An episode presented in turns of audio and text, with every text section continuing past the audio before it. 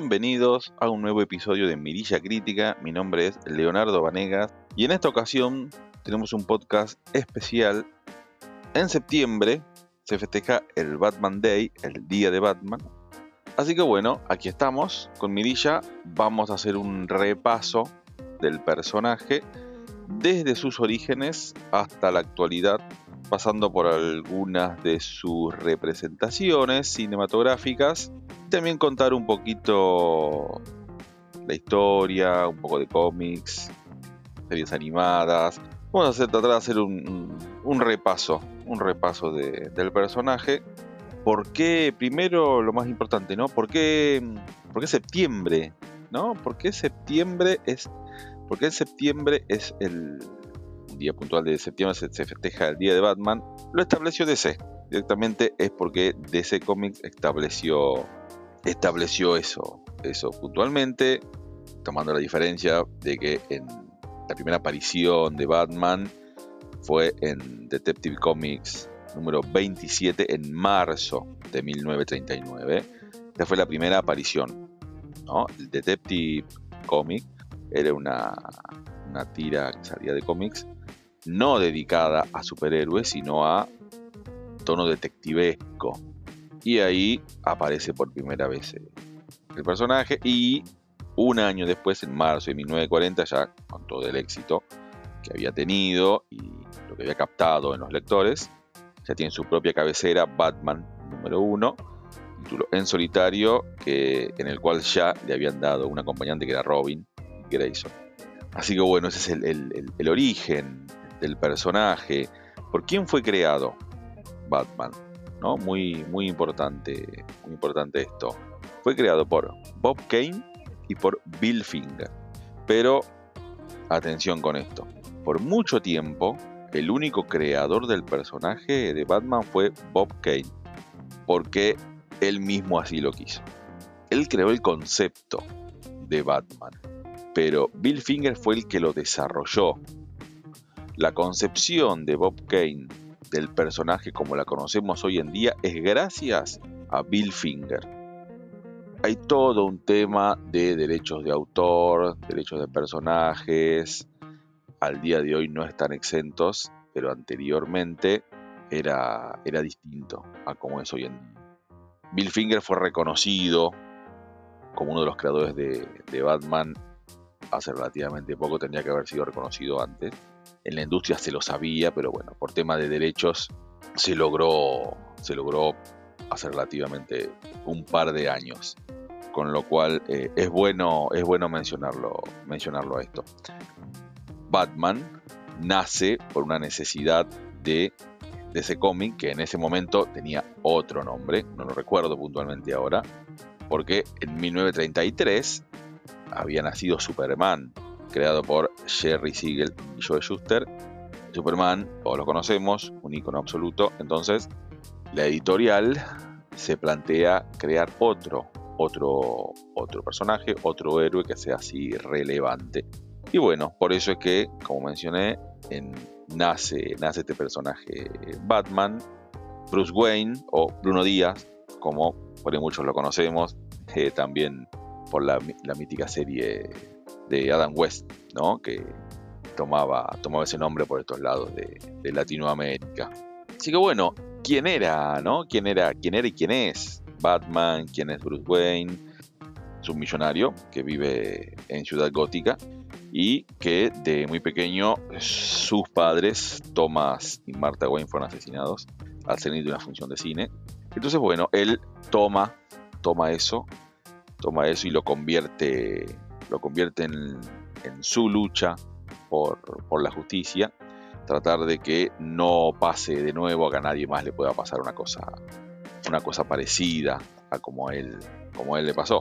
Inicialmente lo que llamó mucho la atención en las viñetas, este, este concepto nuevo, de a poco se fue vislumbrando todo, todo lo que es el artilugio de cosas que él tenía, como ser la baticueva, el batimóvil, batimoto, la nave, el avión.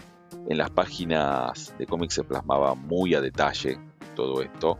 La verdad que era muy querido por todos los lectores, todos esos detalles, con lo cual se planteaba planteaba todo eso y todos los artilugios que él tenía, ¿no? Recordemos que tenía un, tiene un cinturón donde saca cosas, era un gran escapista también, y por sobre todo en sus inicios, un detective, ¿no? Por eso es que nace en esta cabecera Detective Comics.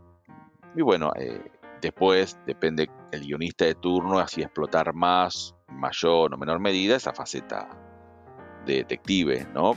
Pero bueno, como mencionaba, bueno, es, es, un magnate, detective, estratega, sabe artes marciales, capismo, como dije, bueno, el, tema del famoso baticinturón, ¿no? Que tiene un montón, un montón de cosas. Y a poquito se fue poblando este, este personaje de tanto de enemigos como de amigos, como de una familia, se fue formando una especie de batifamilia. Es muy importante todo esto, este tipo de personajes que tienen el, título de superhéroe de, de los villanos que puedan llegar a tener. El villano es igual o más importante que el héroe muchas veces para que una historia sea relevante. Batman es esto, es este caso puntual. La galería de villanos que tiene es tremenda. Tiene todo tipo de villanos y todos tienen una cierta particularidad que los hace relevante. El único caso similar que, se me ocurre en este momento es Spider-Man. Al nivel de personaje con una enorme galería de villanos. Si hago un paralelismo, eh, los dos, los únicos, eh, los únicos, la verdad, Batman y, Spider-Man. Bueno, de a poco, después, bueno, Batman, eh, Bruce Wayne fue conociendo gente del lado de la justicia que le fue ayudando. Recordemos que él es un vigilante. Esto, esto es importante mencionarlo. Él es un vigilante, está por afuera de la justicia. Sí ayuda a lo que es la policía, pero él es un es vigilante, trata, trata su, propia justicia. Recordemos que él, no mata, él entrega a los criminales a la justicia, él cree en la justicia. Pero bueno, él mencionaba también el tema de la familia, que de a poco se fue, fue rodeando de, amigos, de conocidos. Alfred, el mayordomo que estuvo toda la vida eh, con él, que era ya mayordomo de, los padres estuvo siempre con él, Robin, que el, Robin es un concepto, es un manto, hubo muchos Robin con él, el más conocido es Dick Grayson, que recordemos es el que pertenecía a una familia que trabajaba en el circo, que después cuando los padres fallecen y Robin queda, queda junto con, con Bruce Wayne. Después tenemos otros, otros Robin como Jason Todd, Tim Drake, incluso Damian Wayne, que es hijo, hijo real de Bruce Wayne. La versatilidad que tiene el personaje hizo que diera un gran salto a la pantalla, ya sea en lo que es series televisivas, como también en películas. La verdad que de a poco se fue poblando de, como mencioné, de un montón de personajes, tantos amigos como enemigos, que hacían muy fácil las tareas de, los guionistas, ¿no? Para, pasarlo, para pasarlo a cine o a series, porque se podía hacer un montón de cosas con el personaje, un, montón, la verdad. Voy a mencionar lo, más relevante, o las que más conocemos todos, para hacer un, repaso, ¿no?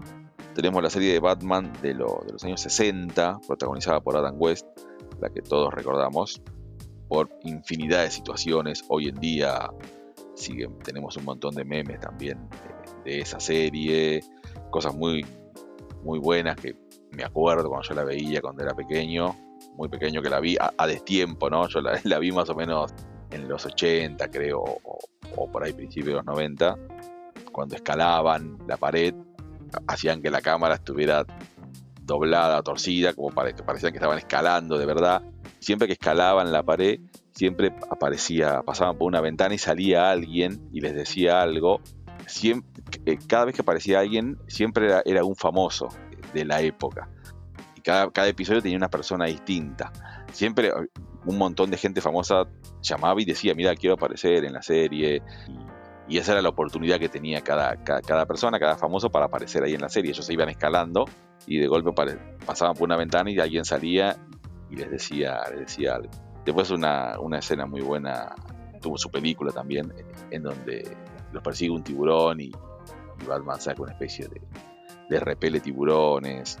Un aire, un aire jocoso que tenía la serie también cuando había enfrentamientos o peleas, aparecía en pantalla Poe, Puff, como si se daban golpes, con una música también muy llamativa. Al día de hoy se la recuerda como un hito a esa serie y obviamente a Adam West también. Bueno, después llega, llegó 1989, mm, llegó Tim Burton con su versión de Batman, totalmente opuesto a lo que veníamos viendo con Adam West. Un Batman más oscuro, más frío, más sombrío, protagonizado por Michael Keaton.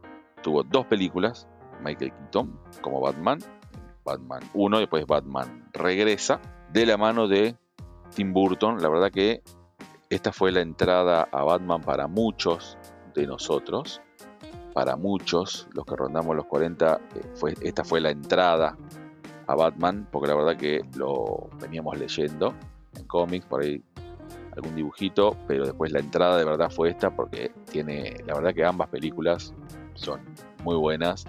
Al día de hoy recuerdo un par de escenas.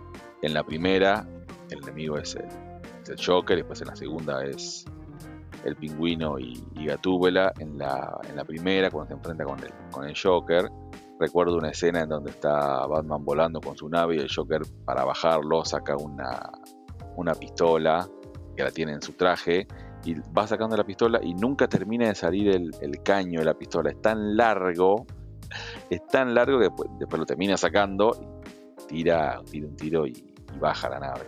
Y después, bueno, Batman, Batman regresa con el pingüino y con, con Gatúbela también. Ambas películas hoy en día se pueden ver y la verdad que se disfrutan, se disfrutan un montón. Después en 1995 llegó Batman Forever, protagonizada por Val Kilmer, Val Kilmer haciendo de, Bruce Wayne, de Batman, y fue dirigida por Joel Schumacher. Y también Joel Schumacher nos trajo en 1997 Batman y Robin, pero esta vez no, no con Val Kilmer, sino en 1997 Batman y Robin protagonizada por George Clooney. La verdad que de ambas películas sinceramente no recuerdo mucho, recuerdo poco. Las vi, no tantas veces como vi las películas de Tim Burton. Sí me acuerdo que tenían, tenían aparecía Robin, aparecía Batichica, había otra galería de villanos. Me acuerdo que en una de estas estaba Jim Carrey como, como el acertijo, Doctor Frío, Schwarzenegger. Pero todas con una con su estética diferente también, ¿no? Eso es lo que también diferencia a Batman de otros personajes. Se, puede adaptar de un montón de formas. Todas están bien siempre y cuando se las haga bien. ¿no? Siempre y cuando se las haga bien.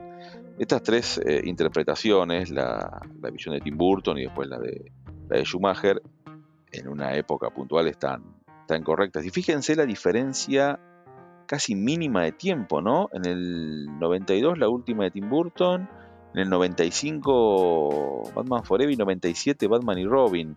Ya en ese momento se estaba explotando muchísimo, muchísimo el personaje. Y en una diferencia corta de tiempo se sacaban películas, la verdad que una tras otra. La verdad que muy, muy, muy meritorio esto en ese momento de los estudios cinematográficos. Después, bueno, un poquito más cerca, en el tiempo, a partir del 2005, se le dio la oportunidad al cineasta Christopher Nolan de hacer su versión de Batman. Y no tuvo mejor idea que hacer una trilogía formada por Batman Begins, después The Dark Knight y The Dark Knight Rise, el ascenso del Caballero Oscuro. La verdad que las tres películas a mí son muy buenas, muy muy buenas. Rescato mucho, rescato mucho la última, El Caballero Oscuro asciende, porque mm, primero por cómo estaba filmada. Tenía una diferencia en cómo estaba filmada de las anteriores dos. Y insertaba un poco el. Insertaba un poco, no mucho, el concepto de terrorismo con el personaje Bane. La verdad que. que muy bien. Muy bien en ese aspecto. Esta, esta trilogía de Nolan tengo mucho cariño. Me parece que ya de grande fue mi, inserción en el personaje y que me empezara a gustar porque también toma cosas de, otro, de otros cómics, ¿no? esto de, ser el caballero oscuro, ¿no? Así como lo toma de su nombre, ¿no? Eh, la primera es los inicios de Batman, después el caballero oscuro, caballero oscuro asciende. La verdad que, es muy bueno, la verdad que es muy bueno. Incluso el Joker que plantea en la segunda está, está muy, muy bien hecho y después en la primera inserta lo que es el personaje de Ra's al Ghul, un personaje legendario y mítico de todo lo que es la, historia de Batman, que después lo retoma en la última de su película. La verdad que es una trilogía toda conectada completamente y muy meritoria. Y una sorpresa también que Warner, Warner DC, dejara trabajar libremente al director sabiendo cómo son en Warner, que les gusta muchísimo meterse en las producciones, opinar, cambiar, hacer reshoot, refilmaciones. La verdad que la verdad que se meten mucho y en la actualidad no, no les está yendo bien. No les está yendo bien con ninguna decisión que están tomando. Pero extrañamente con Nolan no lo hicieron. O a lo mejor lo hicieron y Nolan les dijo, mira, yo hago lo que quiero porque soy Nolan y, se tuvieron que, fumar. Eh, la, verdad es esa. Pero la verdad eh, es un misterio cómo, cómo dejaron hacer a Nolan tres películas, eh, tres películas de Batman. Bueno, después a partir de 2016 le tocó el turno a Ben Affleck tomar el manto de Batman, de ser Bruce Wayne. Esto ya es la era, la era Snyder, en donde Warner contrató a Snyder, famoso director, para relanzar todo su universo cinematográfico DC en cines. La verdad que Ben Affleck me pareció... El, el, Snyder quiso darle a Ben Affleck un Batman adulto, maduro, ya grande, no un jovencito. Y desde esa visión me parece que estuvo brillante. Él participó en las películas Batman v Superman en la Amanecer de la Justicia, Después tuvo participaciones, una participación en eh, Cuadrón Suicida, la de 2016, misma fecha de, Batman Superman. Después estuvo en Liga de la Justicia, la, que fue estrenada en cines, que empezó dirigiendo Zack Snyder después termina Joe Whedon por problemas familiares de, Snyder. Después también participó en Zack Snyder eh, Justice League, la versión de Snyder, la versión final de Snyder de Liga de la Justicia. Y la última aparición de Ben Affleck como Batman es en The Flash, estrenada en 2023, eh, una breve, breve aparición. En lo personal, así como dije que con la trilogía de Christopher Nolan con Batman le empecé a empezó a gustar Batman de nuevo con, lo que es este Ben Affleck de, de Batman, la verdad que ya empapado un poco más en los cómics, había contado un poquito mi, historia con el personaje. La verdad que me, llamó mucho la atención y me gustó, sobre todo por, el actor. Ben Affleck me, gusta mucho cómo actúa y me parece que Zack Snyder tuvo muy buen ojo porque eligió a, a Affleck en un momento justo de su vida y de su carrera. Ben Affleck interpretó a Daredevil, un personaje de Marvel, él no estaba muy, muy seguro de hacerlo, pero dijo, bueno, acepto porque no creo que ya a esta altura eh, me llamen para hacer Batman. Me encantaría que me llamaran para hacer Batman, pero si ya no me llamaron, ya no creo que me llamen. Por eso él acepta hacer eh, Daredevil. Tiempo después, Snyder le dice, ven, vení, quiero que seas Batman en, mi era, dentro de DC. Así que bueno, tuvo su oportunidad y la verdad que me pareció eh, brillante su interpretación de Bruce Wayne. Aclaremos esto. Batman puede ser cualquier actor, recordemos que hay dobles. Entonces, cualquier doble con un físico parecido puede ponerse la máscara de Batman. Ahora, Bruce Wayne no puede ser cualquiera. Entonces, para mí, Ben Affleck fue un excelente Bruce Wayne. Yo me creí que era Bruce Wayne por su comportamiento, por cómo actuaba, por los gestos, por lo que decía, por lo que no decía, por todo. En un general me pareció un acierto enorme de Snyder de contratar a este actor para hacer de, de Bruce Wayne. Y bueno, hoy en día, en la actualidad, nuestro Bruce Wayne, nuestro Batman, es Robert Pattinson, dirigido por Matt Reeves, que en 2022 tuvo su primer película y actualmente está pensada la segunda para ser estrenada dentro de un par de años. Fue una sorpresa que se designara a Robert Pattinson para tomar el manto del murciélago. No, no por su inexperiencia, me parece que es un actor que tiene mucha experiencia.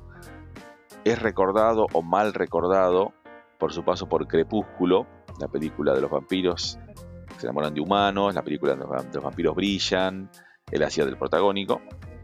La verdad que esa fue su entrada al mundo del espectáculo pero después hizo muchas películas buenas y muy buenas y mucho cine independiente. Cuando se designó que él iba a ser el eh, iba a ser de, Batman, la verdad que me llamó la atención y dije, vamos a dar una oportunidad, puede estar bueno, lo criticaron un montón hasta que apareció el primer tráiler. Cuando apareció el primer tráiler, se cerraron todas las bocas y dijeron, esto puede estar bueno, esto puede estar interesante. Y así fue. Tuvo una primera película, la verdad, muy buena, que aprovecho y les recuerdo, hicimos un podcast ya en, en Mirilla, así que los invito a, buscarlo y, a escucharlo, porque la verdad que la película es muy buena y el podcast quedó, excelente.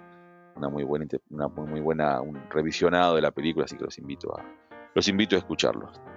Bueno, también tuvo series animadas y películas animadas, ¿no? ¿Cuántas? Y bueno, un montón, podríamos, podríamos hablar de todas, pero bueno, pero, pero no. Lo, en otro momento seguramente podríamos estar hablando de, varias de esas cosas. Como más relevante, yo lo que voy a mencionar es la Batman, la serie animada, la, vieja, la de los 90, que fue, la verdad que también eh, muy buena por su tono oscuro, por el tono oscuro que tuvo, que tuvo esa serie, y por la gran cantidad de capítulos también, y por, por mostrar mucha semejanza con, con la esencia real del, del, personaje.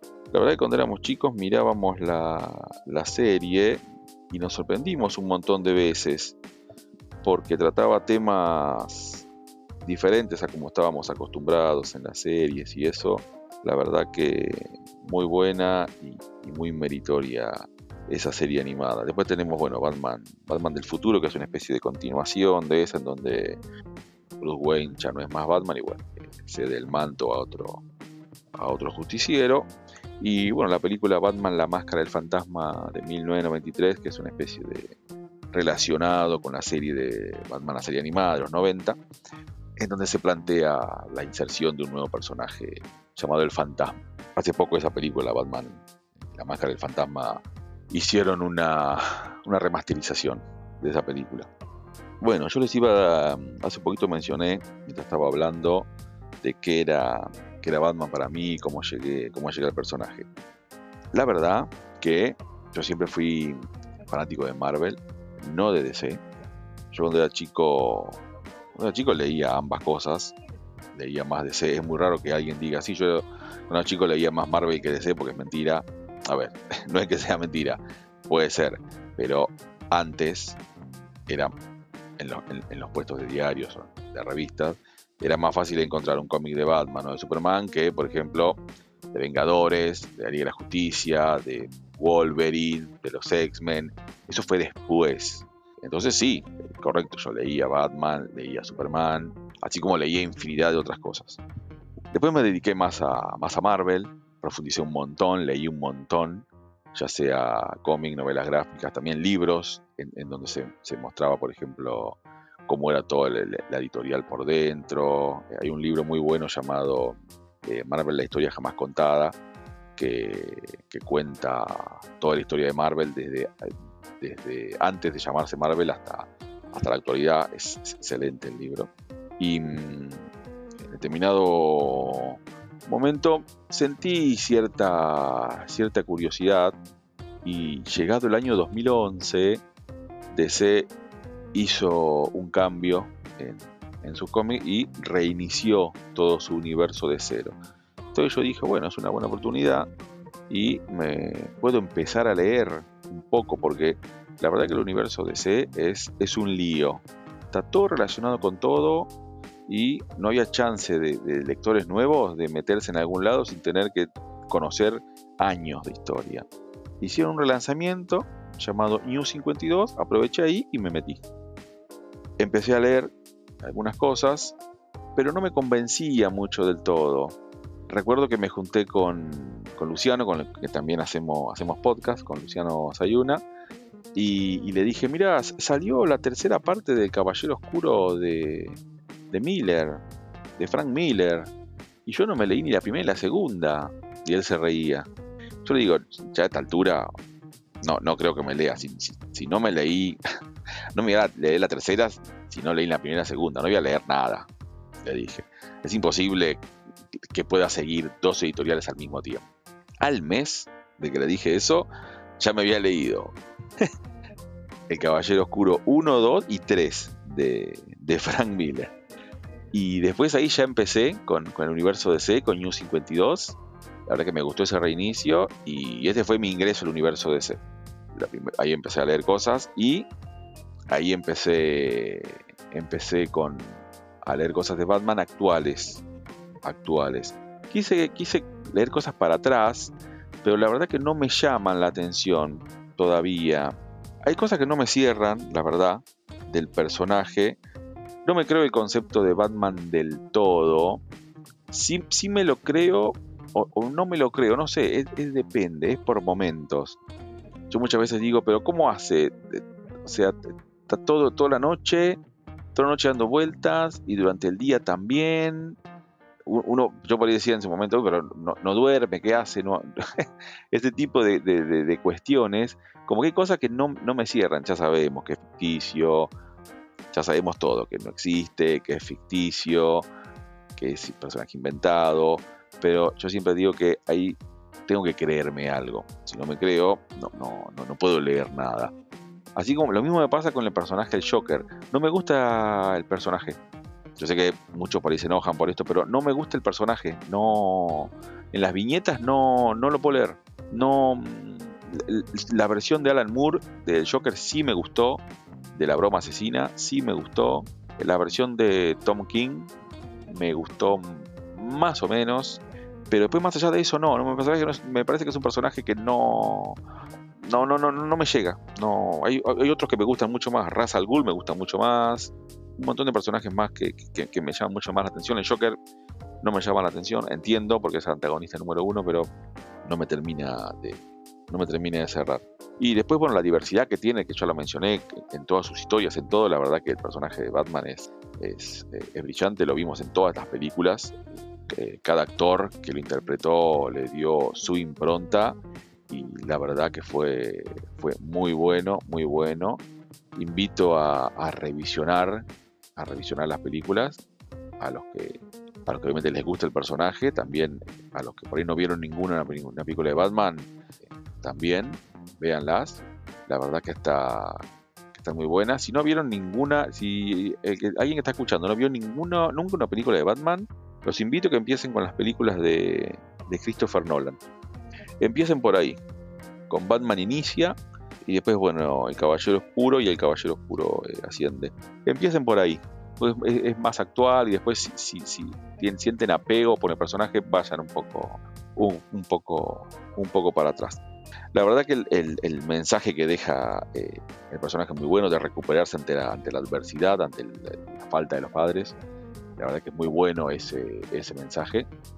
Bueno, de nuevo, la verdad que con el paso del tiempo tuvo muchas interpretaciones y la verdad que fue eh, un gran hallazgo eh, en todo su aspecto literario y cinematográfico. Al día de hoy se siguen haciendo series y películas, series buenas y malas, eh, películas por ahora buenas, alguna un poquito floja, pero en realidad mantienen una cierta, una cierta línea.